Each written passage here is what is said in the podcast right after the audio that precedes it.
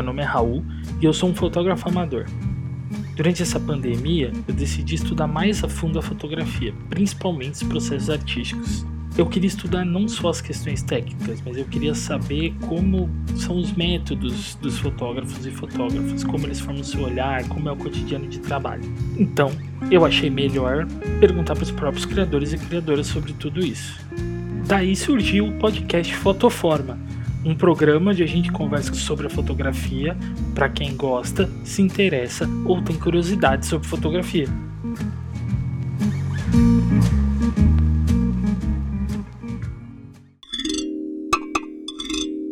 Olá, sejam bem-vindas ao podcast Fotoforma. É, e hoje eu tenho o prazer de conversar à distância, cada um na sua casa, e depois de marcar, tem várias tentativas de marcar esse, essa conversa com a Aline Mota. E aí, Aline, como é que você tá? Oi, Raul. Bom dia, boa tarde, boa noite a todos, a todas. É, muito obrigada por essa oportunidade de falar um pouco sobre o meu trabalho. É, antes da gente começar, Queria lembrar para quem estiver acompanhando o Fotoforma para assinar os agregadores de podcast e acompanhar o programa assim que ele estiver no ar. E quem estiver vendo aqui pelo YouTube a versão ilustrada, assina o canal, receba as notificações dos novos programas e deixa a sua curtida ou a sua mensagem aqui nos comentários. A nossa convidada de hoje é uma artista que a gente pode dizer que é multi-instrumentista, né? trabalha com fotografia, mas também é, instalação, videoarte, cinema, e ela tem desenvolvido aí um conjunto de obras é, bem notáveis em todos esses campos aqui nos últimos anos. Como que, Aline, como é que foi essa sua formação né, multidisciplinar, assim, como artista, né, e, e e como foi o encontro da fotografia e a escolha pela fotografia e o, o objeto fotográfico, né? Essa pergunta, eu acho bom a gente falar que qual a temporalidade que a gente está agora. Né? A gente está fazendo essa entrevista no, no dia 13 de agosto de 2020, já há quase cinco meses em quarentena. Então, é, eu tenho me feito muitas perguntas, é, não tenho encontrado muitas respostas, mas eu queria marcar que a gente está falando nesse tempo para que a intensidade, talvez, de algumas respostas que eu vá dar hoje, elas contemplem esse momento, que, que é um momento crucial, eu acho, para todo artista, para toda pessoa que cria, e que a gente pode se dar talvez esse tempo de organizar algumas ideias, né? E umas ideias, uma, acho que a ideia principal que eu tenho pensado é por que, que eu sou artista. E quando você fala da minha trajetória, eu tenho 45 anos, vou fazer 46 em dezembro. Ela realmente é, é uma trajetória que é um pouco incomum nas artes brasileiras, é, principalmente nas artes visuais. Que a gente sabe que os artistas, né, artistas visuais brasileiros, quando a gente olha, né, os mais famosos, os mais conhecidos, é, a gente tem é, é, é, é bem específico esse perfil né? Quais artistas puderam dizer que são artistas, né? Puderam ter uma carreira como artista. É, então, a minha trajetória ela vem de encontro hoje nesse espaço é um espaço-tempo que se contrapõe um pouco à trajetória de outros artistas visuais no Brasil. E por que isso? E uma pergunta que, que eu tenho me feito é o que, que é arte? E, e, essa é uma pergunta gigante, né? O que, que é arte? E por que, que eu faço arte?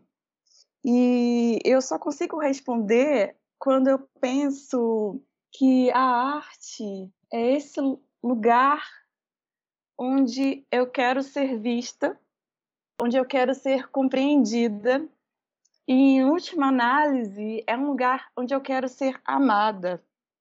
pode parecer um pouco intenso falar isso, né? Falou de, falar de amor, falar desse lugar de comunicação e de, e, e, de busca por compreensão, de busca por entendimento e unir a própria vida a essa busca é, por amor.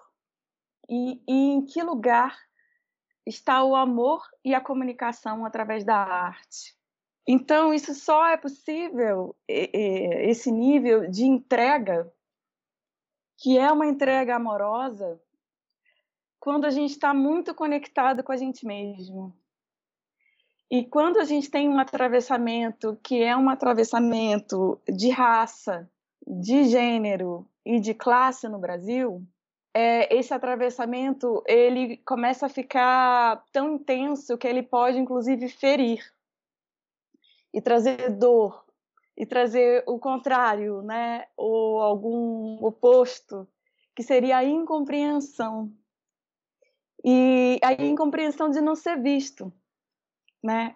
A incompreensão de não ser visto na sociedade, por ser negro, por ser mulher, por vir de uma família é, que hoje em dia é uma família de classe média, mas nem sempre foi assim.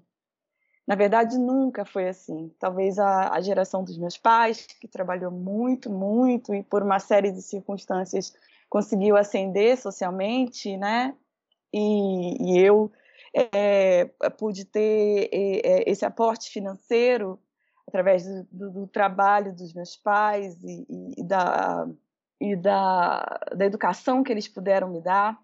Quando a gente coloca tudo isso numa balança e a gente começa a analisar e avaliar por que a gente está onde a gente está e por que, que a gente faz o que a gente faz, é, essa pergunta do que é arte, ela é uma pergunta que é um espelho da nossa própria vida. Então, é, eu acho que eu, eu, já falei um pouco, né, em, em, outras ocasiões sobre a minha trajetória e por que, que ela é um pouco incomum, mas agora, é, o que eu gostaria de falar é, é, sobre o sentido político de ter a oportunidade de falar de si. Eu, eu tenho pensado é, no, nos meus trabalhos muito nessa fala em primeira pessoa. E o que, que é esse privilégio de poder falar em primeira pessoa? e que essa não é uma pulsão, pulsão narcísica. É, eu acho interessante que a gente tem em português isso, né, de falar do próprio umbigo. E recentemente que eu pude conectar essa fala do umbigo, é uma, é uma fala que sai do umbigo com a minha própria ancestralidade. E pensando nas culturas centro-africanas e a, a centralidade que tem esse movimento que, que sai do umbigo e se projeta para frente, né, na umbigada, e nas diversas manifestações afro-brasileiras que tem a, esse gesto ancestral da umbigada como uma, uma centralidade, que eu fui é, criar até uma epistemologia da umbigada e do que, que esse gesto faz, é, tem, tem ativado no meu trabalho. É que é um gesto de comunicação. É um gesto de comunicação é, comigo mesmo e que tenta fazer esse diálogo com o outro através do meu próprio umbigo, que é o lugar de onde eu estou falando. É, e uma coisa também que eu, observando a trajetória de outras, outros artistas, eu fico pensando em, em, trabalhos abstratos, né? A gente tem uma, a gente tem no Brasil uma tradição muito grande é, da abstração. É, a gente tem trabalhos em artes, artes visuais, né? Desde os, dos concretos, depois neo, neoconcretos, trabalhos abstratos muito, muito fortes, trabalhos gráficos muito fortes. É, eu também me, me, enveredei um pouco nisso. Eu tenho um trabalho chamado Escravos de Jó, que é um, é um trabalho né, que a gente pode dizer que, que tem um diálogo com as artes gráficas, de que e, e, uma ideia que, tem, que eu tenho pensado é quem tem o privilégio no Brasil de fazer trabalhos abstratos é, em artes visuais. Eu chamo, estou chamando de privilégio porque um, um, trabalho abstrato, muitas vezes ele depende de códigos que talvez a maioria da população brasileira não consiga acessar por todos os, todos os, todas as questões que a gente tem. Então, é, é um contraponto interessante que a gente pode pensar né, em trabalhos tão pessoais como é o meu caso, se eu estou falando da minha própria família, é um trabalho muito íntimo, é, de, de, intensa é, autoobservação, é, e como ele pode ser político é, em, contra, em contraposição a talvez, a talvez, talvez trabalhos mais abstratos, né? Porque, de certa maneira, é, quando a gente começa a pesquisar famílias negras, né? Quando a gente começa a pesquisar é, arquivos e documentação, muitas vezes a gente não encontra. E, e essa abstração de não encontrar ou de não saber se torna uma violência. Então, diante desses atravessamentos, é, eu acho importante que a gente precise ganhar mais repertório. Mais repertório para entender a gênese desses trabalhos, né? no caso dos meus trabalhos, e de outros trabalhos de pessoas negras no Brasil. E por que essa vontade tão grande e talvez é, inédita de ter um grupo grande, porque não sou só eu, é, eu acho que nos últimos anos a gente realmente tem um sentido coletivo de falar sobre essas histórias, de contar essas outras histórias. E, e pensar que talvez o, o público é, de críticos de arte, é, pessoas que trabalham em museus, agentes diversos de arte, é, os curadores, os educadores de museu. Que repertório que eles têm que ter, ou que eles deveriam buscar para compreender mais esses trabalhos?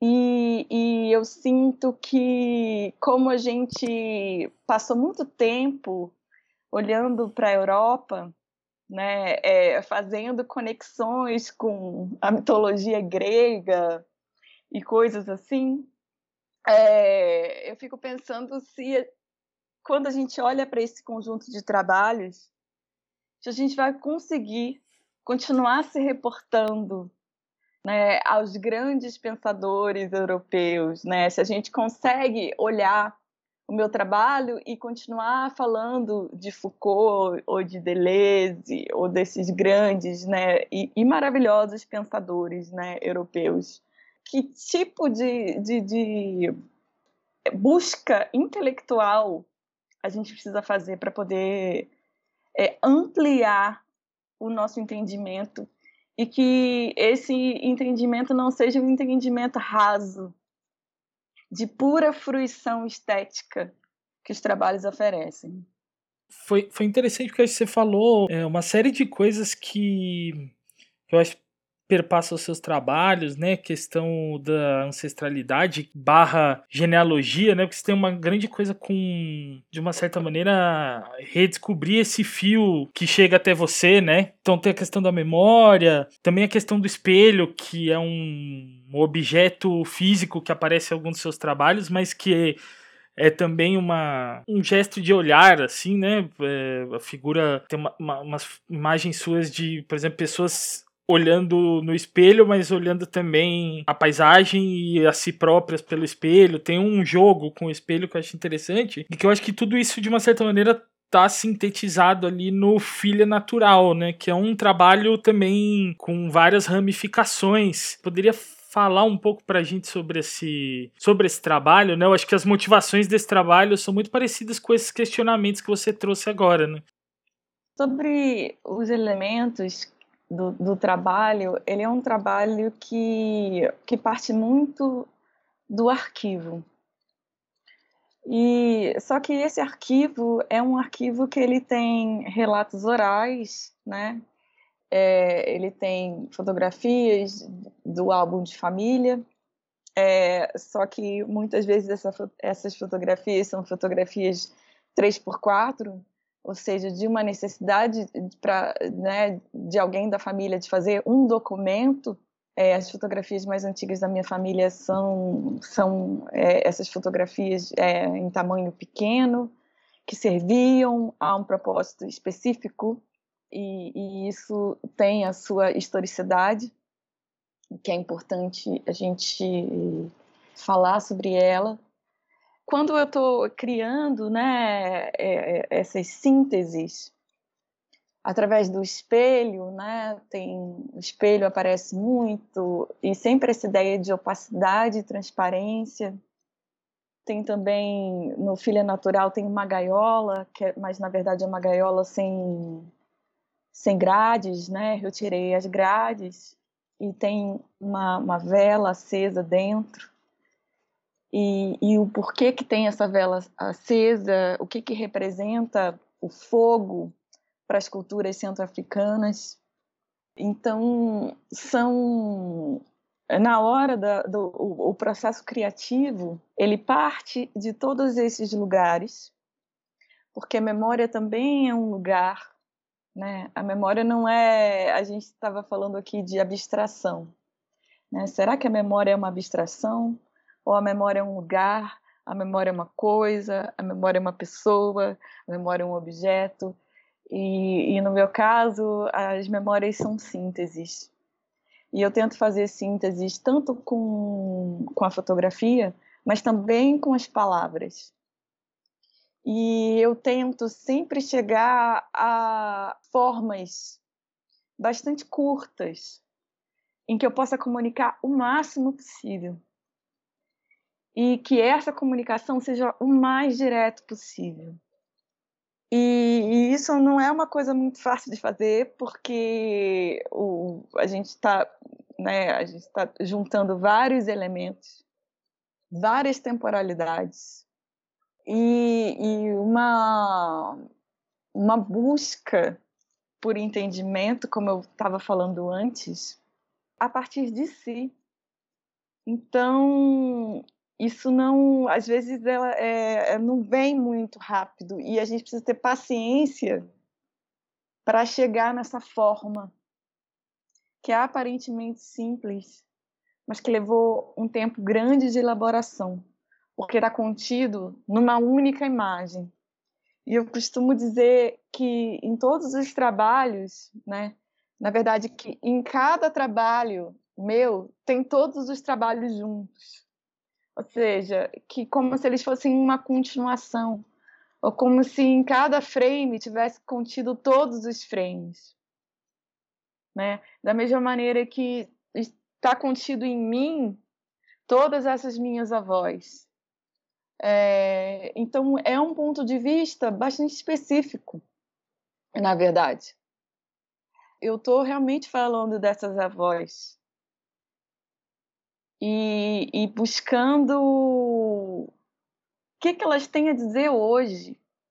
O que a minha tataravó Francisca, né, que é uma, que foi uma, uma escravizada numa fazenda de café no Vale do Paraíba, eu, eu imagino que ela tenha nascido mais ou menos em 1856. É, o que, que ela tem a dizer hoje sobre o Brasil? O que, que a Francisca diria hoje?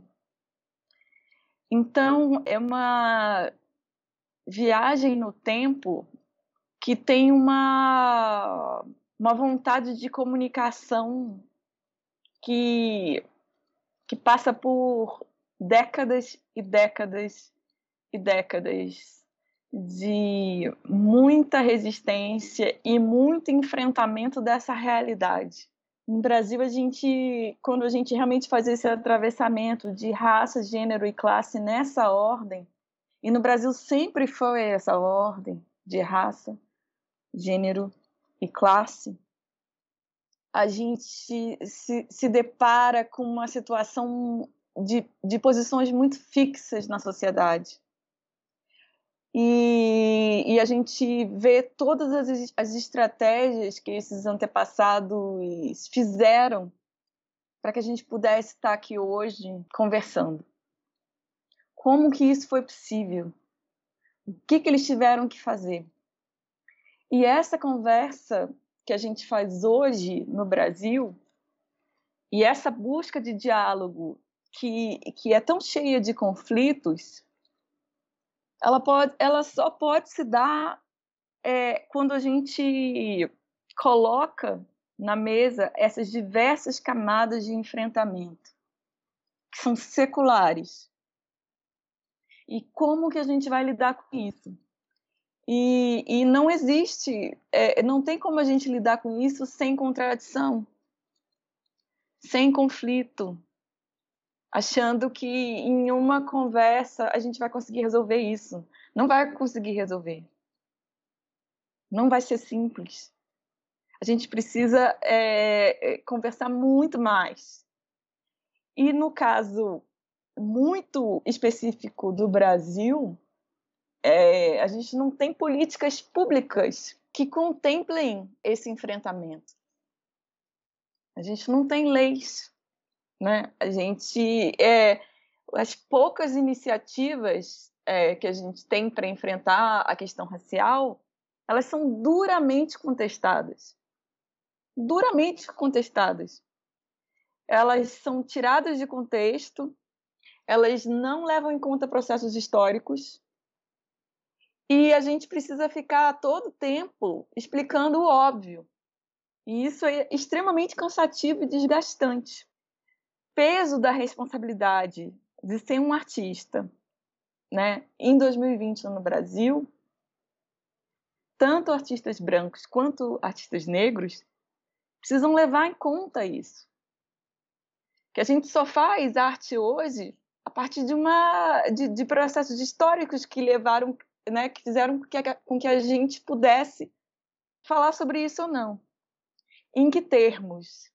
E voltando para aquela questão inicial, né, que eu estava dizendo, o que, que é arte e que, em, em, em última análise, é a possibilidade de ser visto, de ser compreendido, de ser amado, e no caso do Brasil, de ser um cidadão nessa sociedade, dessa busca por cidadania plena, a gente precisa de leis, a gente precisa de movimentos efetivos na sociedade que são movimentos de cada um, cada um tem a sua responsabilidade de fazer alguma coisa a respeito disso. E a gente tem responsabilidades é, coletivas de levar essa história à frente. Então, voltando a falar sobre os meus trabalhos e a minha trajetória e por que, que eles são o que são, eles têm o peso dessa, eh, dessa responsabilidade, que é uma responsabilidade de honrar a história das minhas avós, de honrar a história das mulheres da minha família. E com isso, eu sinto que, que faz uma, uma conexão com outras mulheres também que, que passaram pelo que elas passaram e que estão passando pelo que eu estou passando agora. Você falou uma coisa interessante sobre os conflitos, as contradições, né, e os embates. E eu acho que isso, para mim, está muito presente no seu trabalho na questão do próprio objeto fotográfico, né? Essa questão de se apropriar de arquivos, né, de documento, de é, e, e de também usar a fotografia como um objeto, ela, ela é o suporte para imagens que você cria, mas ela também se coloca no, no espaço, se coloca no tempo, ela é encarada pelas personagens, né? Assim, essa presença do objeto fotográfico não como algo absoluto, mas como algo que se coloca campo maior da obra, da obra em si. Eu acho que isso coloca muito em, materialmente, né? Essa questão não resolvida e que a imagem também não vai resolver, né? Assim, é, como a fotografia é mais um desses elementos que você coloca, como você falou, né? A gaiola, o, o espelho, a vela e a, a própria fotografia em si, né? Sobre a questão né, do, da forma no trabalho e como eu, eu posso dar uma forma a tudo isso né, que eu estava falando antes, eu, eu nunca me interessei por fazer uma transposição direta, tanto da fotografia quanto da documentação, e achar que aquilo ia bastar. Ou seja, é, a partir do momento que eu encontrei né, algumas histórias, é, relatos, da, principalmente da, de uma tia minha, que é uma grande memorialista, como que eu poderia dar forma a isso? Não poderia ser uma, uma transposição direta. Ou seja, de eu achar que, que, que ia ser suficiente para contar uma história, simplesmente transpor essas fotografias, 3x4, né, em sua maioria, e os documentos né, que eu encontrei, é, documentos né, de certidão de nascimento, é, assentos de batismo, óbitos e coisas assim. Então, como é que eu poderia dar uma forma para isso? E no Ponte sobre Abismos, eu achei que, que eu consegui, de alguma maneira, fazer essa síntese, que foi criar esses tecidos que eles têm é, como se eles estivessem frente e verso. E que quando eu dobro, né, quando eu faço uma dobra, né, quando eu dobro o tecido ao meio, eu consigo unir dois rostos. É, tem um que eu uso muito, que é o da minha avó com a minha bisavó. E daí, quando eu dobro esse tecido, eu consigo encaixar os olhares. E se eu coloco esse tecido num galho de árvore, né, na natureza, na água, é, que, que são a água que é um elemento muito presente em todos os trabalhos, se eu consigo colocar essa fotografia nesse ambiente, que outros significados que ela pode ter, o que ela pode ganhar é, a partir desse olhar, né, que é um olhar que está olhando para frente e está olhando para trás ao mesmo tempo. É só eu circular, né, fazer uma volta em torno dessa imagem. Eu consigo fazer esse giro no tempo, dessa volta, né, em hum. sentido uhum. anti-horário no tempo. Uhum. É, então foi uma uma das muitas maneiras que eu, que eu acho que, que eu encontrei de juntar várias temporalidades e, e numa única imagem.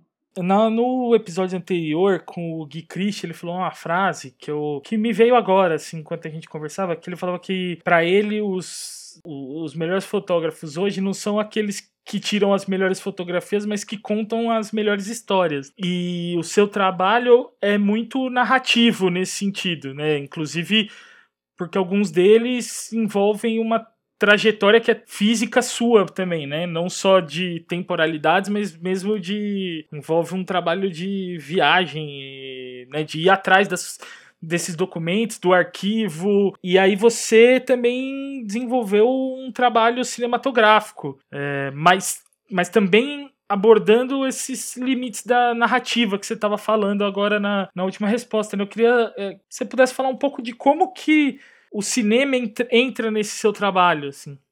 Eu acho que essa questão da de uma espécie de ficcionalização é, de algumas dessas histórias, eu vou colocar no, nos termos da, da ficção, né? Da, de, de tem um, um, uma pesquisadora americana, uma escritora americana muito incrível, que ela cunhou um termo que se chama fabulação crítica. E eu acho que muitos artistas negros têm trabalhado nessa chave da fabulação. E, só que não é um, um, um fabular que é isento de qualquer responsabilidade histórica, que é um fabular de uma imaginação que não está conectada com a história desse país. Então, é, eu, não, eu não sei se eu, se eu concordo assim tanto com, com, com que o, o, o Gui disse, porque até essa ideia do que, que é uma narrativa e de narratividade foi totalmente cooptada né, pelo capitalismo, pela publicidade. E, e, é interessante a gente fazer uma contraposição entre essa fabulação crítica da Sadia Hartman e o tal do storytelling da publicidade.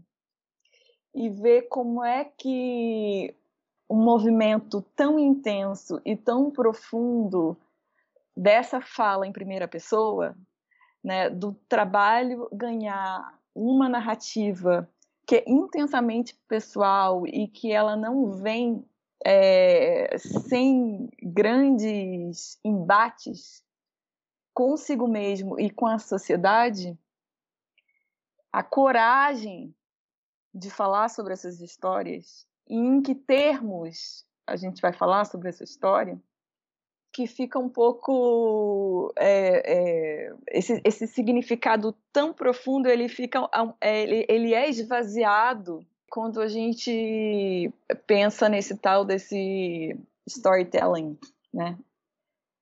Que é esse contar histórias para conseguir com que pessoas façam coisas, né? Comprem coisas. E a manipulação dessas histórias e a manipulação da verdade. Porque quando a gente fala em ficção, tem esse paradoxo muito interessante que a gente usa a ficção para falar a verdade. E é, é, é, muito interessante quando a gente pensa nesses termos, né? O que, que é falar a verdade hoje, né? Quando a gente tem esse volume enorme de informações e pessoas tentando contar histórias totalmente falsas. Totalmente falsas mesmo que não tem qualquer embasamento. Então, a luta é por poder contar uma história.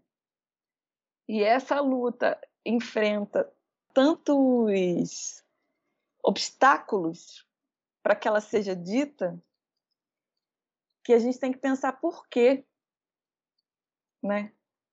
Por que agora tem tanta gente querendo falar querendo falar em primeira pessoa, e todo um movimento contrário a isso, inclusive tentando reescrever é, em termos que, que são do, do, do reino, vou agora brincar, do reino da ficção. Então é, é, é um momento muito sério, muito grave pelo qual a gente está passando quem que vai ter quem que vai ter a quais histórias que vão ficar, né? Que legado que a gente vai deixar? E que legado que a gente vai passar para frente? Eu acho que que é um momento crítico.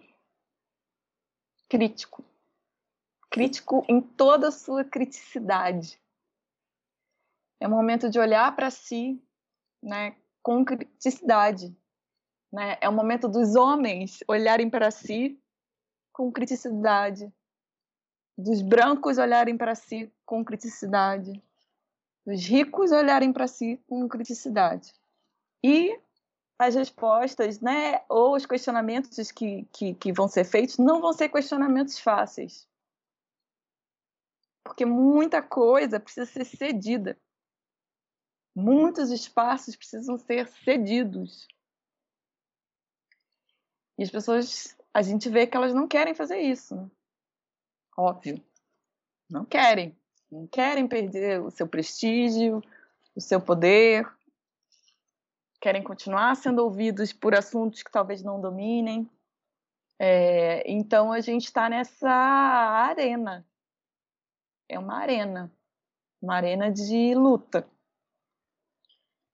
E a gente precisa estar tá muito forte, é, a gente precisa ter muita maturidade para fazer esse debate.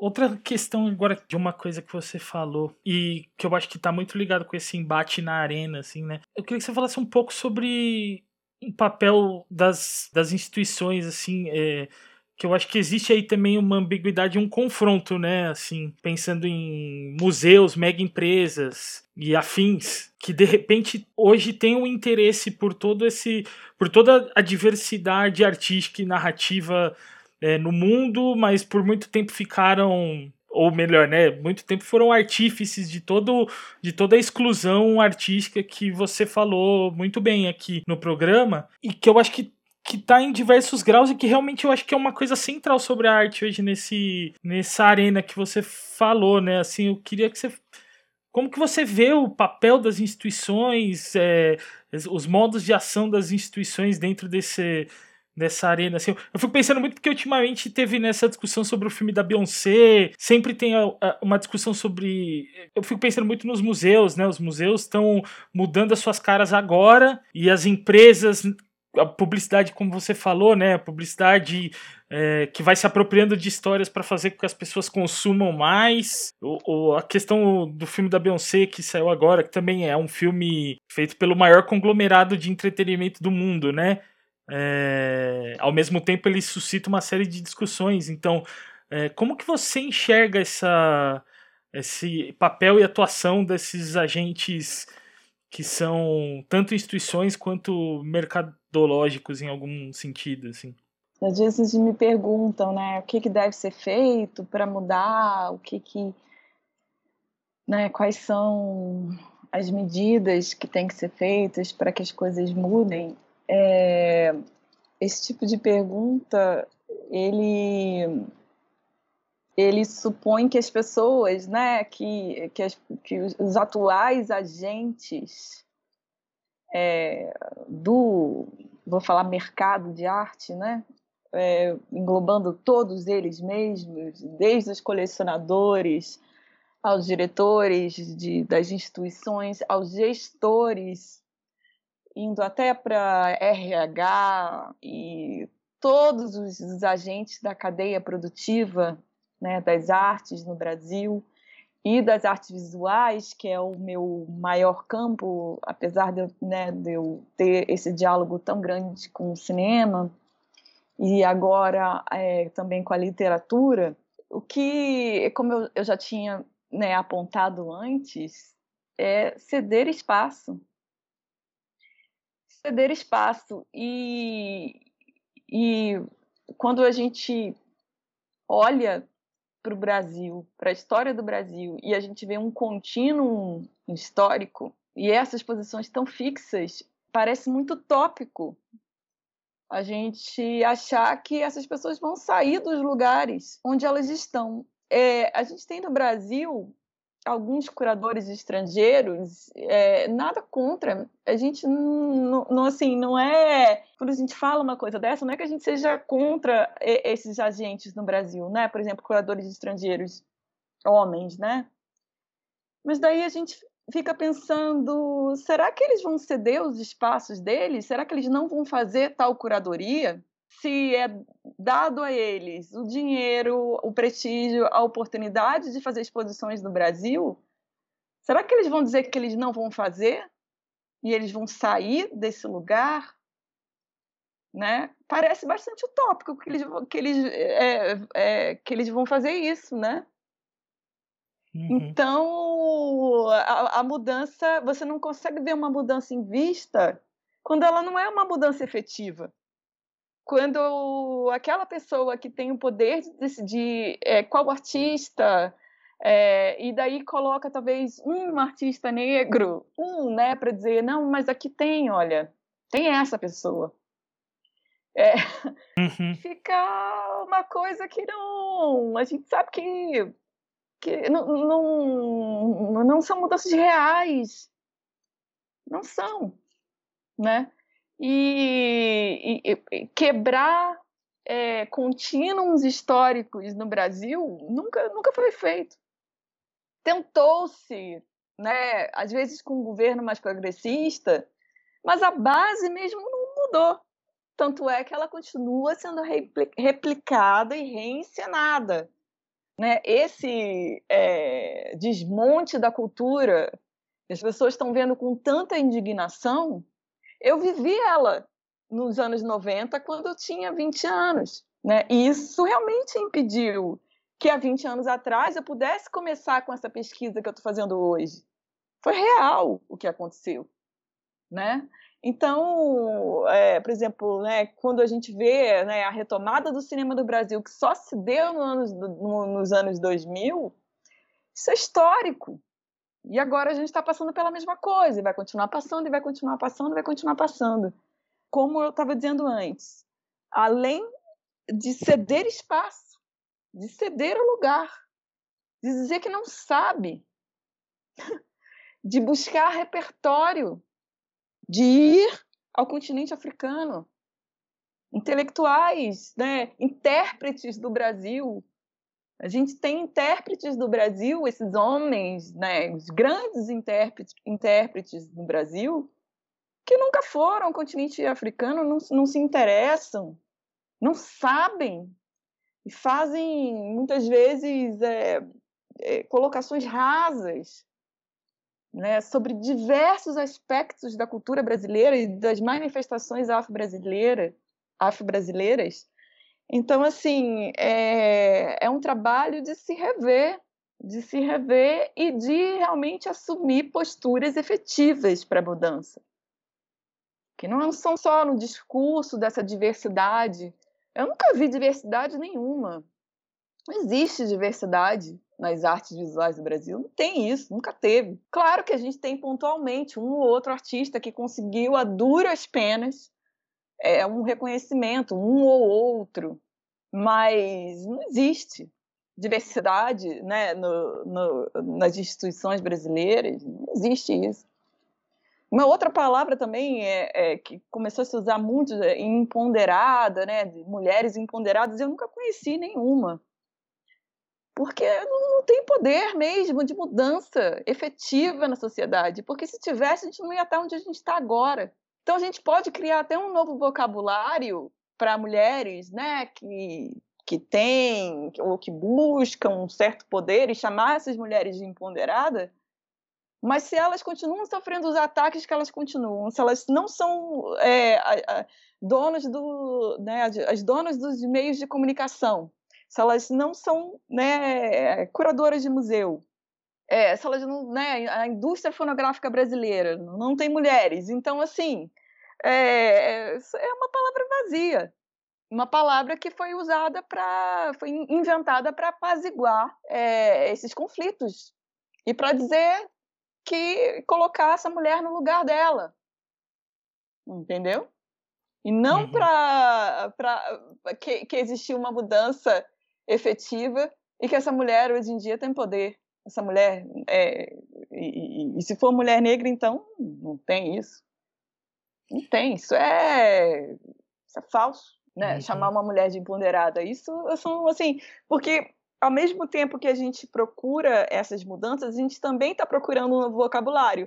Só que esse, esse vocabulário continua patinando, ele continua tentando apaziguar os conflitos porque essa conversa ela não propõe uma escuta. Ela busca uma, uma escuta, mas essa, essa escuta ela não, não se tornam é, é, é, medidas efetivas, elas não se tornam leis, elas não se tornam mudanças. Então, para mim é, é, é vazio.